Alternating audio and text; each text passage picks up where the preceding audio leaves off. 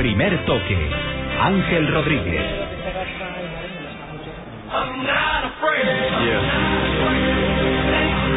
been a ride.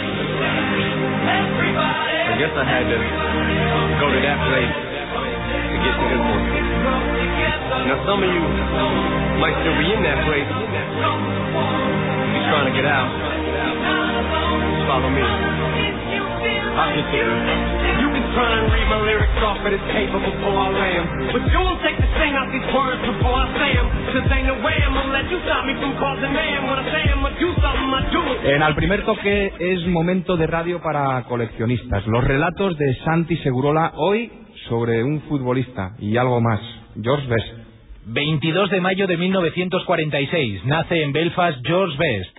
Siempre tras un balón, a partir de ese momento sería el niño de Belfast.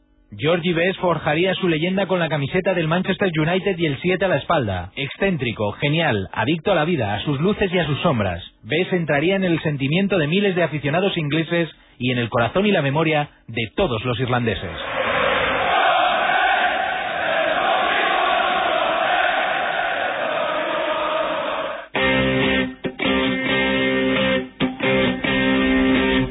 Santi Segurola, George Best, famoso por su fútbol, por su vida, eh, por sus frases, por un montón de cosas, ¿no? Yo creo que George fue la primera, el primer jugador, eh, la primera celebridad pop del fútbol, es decir, fue un jugador que trascendió su carácter como jugador. Estamos hablando de la época de los años 60, eh, Europa venía de la Segunda Guerra Mundial, era un mundo todavía oscuro, era un mundo donde el fútbol estaba muy asociado a la clase obrera, eh, era un mundo donde Bobby Charlton, que jugaba también en Manchester United y había participado en aquel fabuloso Manchester de los Busby Babes, ocho de los cuales murieron en el accidente de Múnich, representaba un mundo anterior. Y eh, con los años 60, con la aparición de los Beatles, de los Stones, se generó una nueva etapa, no solamente en el fútbol, también en la vida, en la sociedad. Y eran los jóvenes al poder, los jóvenes tenemos algo que decir, los jóvenes somos importantes, los jóvenes hacemos moda, los jóvenes, a los jóvenes nos tienen que mirar. Y el primero que decidió que le miraran, que le admiraran y que era algo más que un futbolista era George Best. Yo voy a ir intercalando frases de George Best eh, para que os hagáis una idea de cómo era este hombre. Él decía que tenía una casa en la costa, pero para llegar a ella había que pasar por un bar. Nunca llegué a ver el mar. Bueno, antes hay que decir que George Best jugaba en el Manchester United, pero era de Belfast. Había nacido en, en la zona protestante de Belfast, aunque él nunca hizo ningún tipo de... eh, nunca se manifestó en estos temas que son tan duros, tan difíciles en, en Irlanda del Norte. Con 15 años eh, jugaba en el barrio de Creagh y el ojeador, un ojeador muy conocido del Manches- Manchester United en el Ulster, Bob Bishop, le vio jugar. Inmediatamente mandó un telegrama a Matt Busby, que era el, el fan- el célebre entrenador de- del, Manchester United, y en el telegrama solo decía, Matt, creo que he descubierto a un genio. El chico tenía 15 años, le enviaron a, a Manchester y regresó eh, al día siguiente, porque no pudo soportar el viaje y la sensación de dejar a su familia. Dos semanas después volvió a, a Old Trafford para jugar en los equipos eh, juveniles del Manchester y debutó con 17 años en 1963, en, septiembre de 1963. La carrera de, Best es cortísima como tal, como superestrella, entre los 17 y los 22 años. Con 22 años ganó la Copa de Europa, fue elegido Balón de Oro, Balón de Oro en un equipo que tenía a Dennis Lowe y a Bobby Charlton. El único equipo que en, una- en un mismo equipo están tres balones de oro. Eh, aquel año, eh, en la final de Wembley frente al Benfica, marcó el segundo gol en la prórroga, un gol conocidísimo, mano a mano con el portero, le regatea.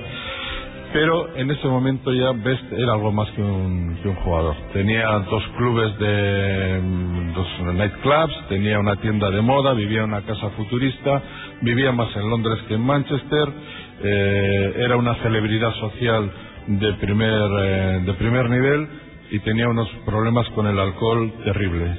Como jugador, era un jugador extraordinario.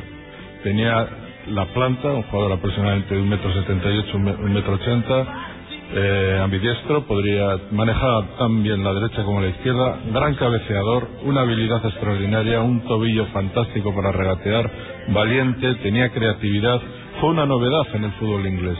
Un jugador que además tenía esa especie de aura que muchas veces no se sabe a qué se debe y que sin embargo le invitaba a, a, tener esa conexión mágica con el, con el, con el público, no solamente de Old Trafford, sino de toda Inglaterra y se convirtió en una verdadera estrella. Estamos hablando de un chico que con 22 años fue balón de oro. Fijaos que si tenía claro lo bueno que, que era, pero también tenía claras otras cosas, que comentó, si yo hubiese nacido feo, no habríais oído hablar de Pelé.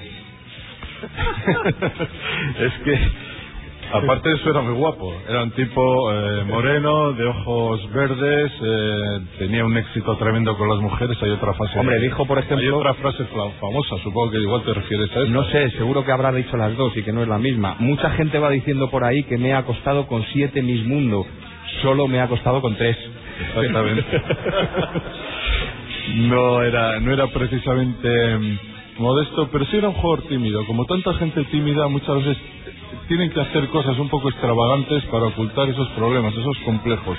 Él venía de una familia muy humilde, de una familia en la que su madre, su madre murió alcohólica y joven con 53 años porque no pudo soportar la fama de su hijo.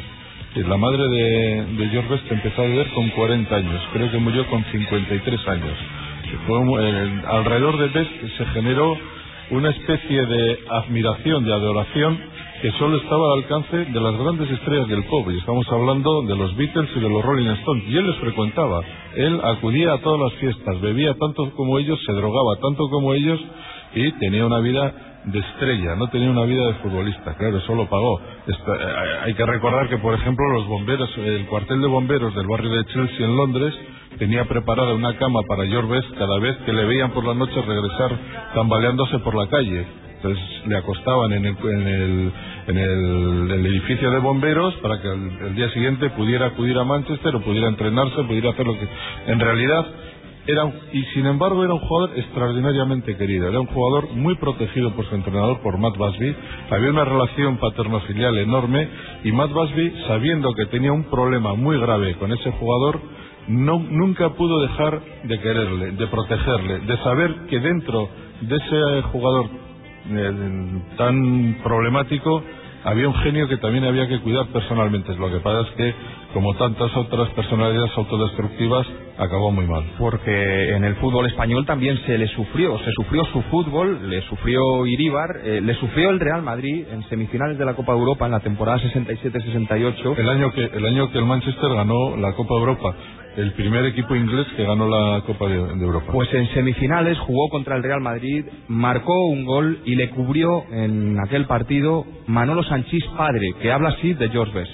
Tuve momentos que, lo pasé mal, pero después solamente viéndole a él eh, la entrega que teníamos entre los dos, porque él era un chaval en aquel momento y tal, ya valía la pena pues estar, estar jugando horas y horas fue un jugador para mí muy marcado porque yo en un momento me dije, joder, de salida pues voy a saber los entrenadores, entonces estaba Muñoz con nosotros, ¿no? Y a mí me dijo, mm, va a marcar a un chaval muy joven, pero que que hay que estar al tanto con él porque lo hace muy bien. Y la verdad es que yo llegué a un momento que, que ya te digo, que dije, bueno, pues, no es que lo hace muy bien, es que es que este me va a retirar del campo, vamos, ser un, torerazo era un jugadorazo. Y era un torero jugando a fútbol. Un torerazo. En el sentido, era valiente. No era un jugador, no era de estas estrellas que aparecían intermitentemente. No, él tenía un compromiso muy grande con el equipo. Curiosamente, su relación con Bobby Charlton nunca fue buena.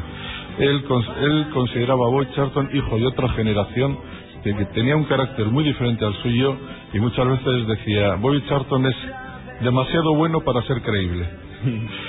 y, es, eh, y una anécdota muy curiosa, cuando en el año 72 eh, se le hace un homenaje a Bobby Charlton en Old Trafford por parte del Manchester United, no acude George Best.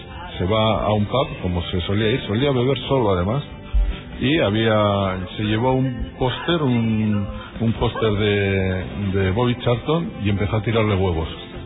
Mientras eh, se estaba disputando el partido, él no pudo soportar ese homenaje a un jugador que era verdaderamente maravilloso, Bobby Charlton, pero con el cual jamás se compenetró. Ese punto de egoísmo que, que tienen los grandes futbolistas. Él, por ejemplo, decía, si pierdo la pelota es un insulto personal y la quiero recuperar. Sí, señor, me fastidia mucho que me la quiten porque es mi pelota. Eh, la trascendencia de Best se pudo ver o se pudo comprobar no solamente viéndole jugar al fútbol, sino, por ejemplo, el día de su funeral anunciaba antes la muerte de Best de esta manera a su hermana. As you can imagine, this is a very difficult time, so you will understand if we're a bit emotional.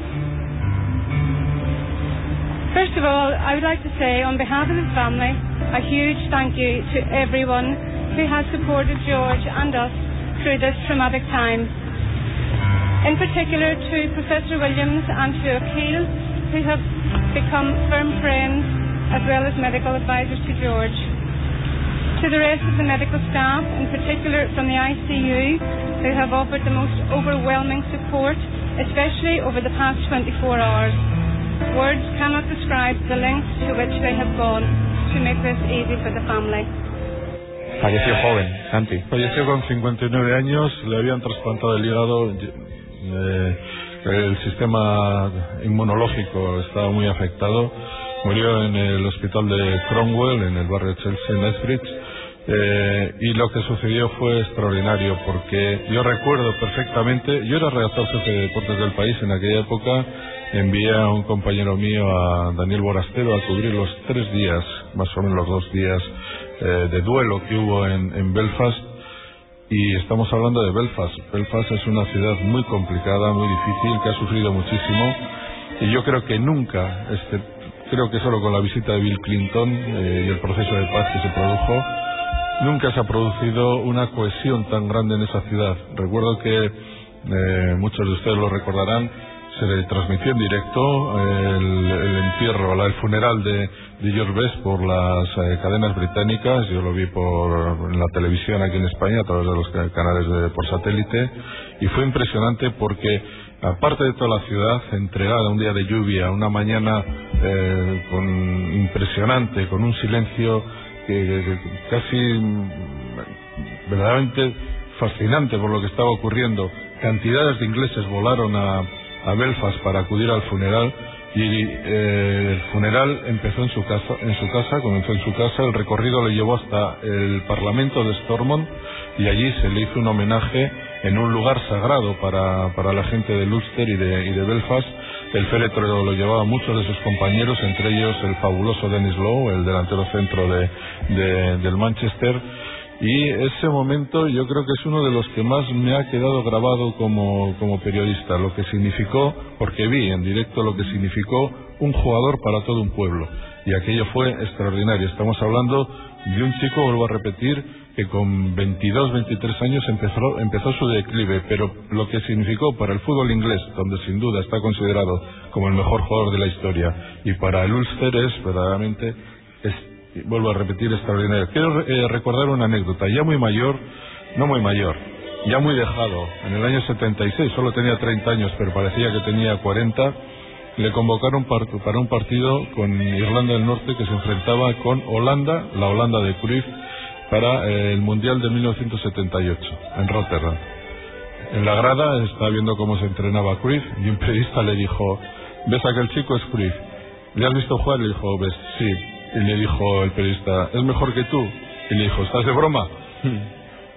Empezó a jugar ese partido y en la primera pelota que recibió en el extremo izquierdo, en lugar de driblar y dirigirse a la, a la portería, dribló hacia adentro, dribló hacia otro, se fue hacia el extremo contrario para encontrarse con Cruyff y le tiró un caño. Y cuando después de tirarle el caño saludó al público. Ese es George Best. Ese era George Best.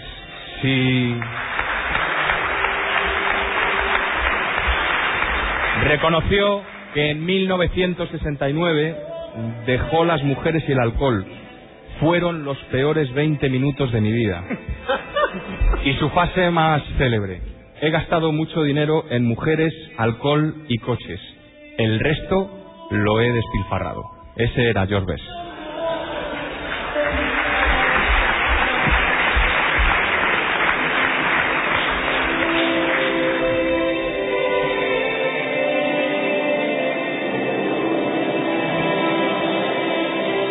Al primer toque, Ángel Rodríguez.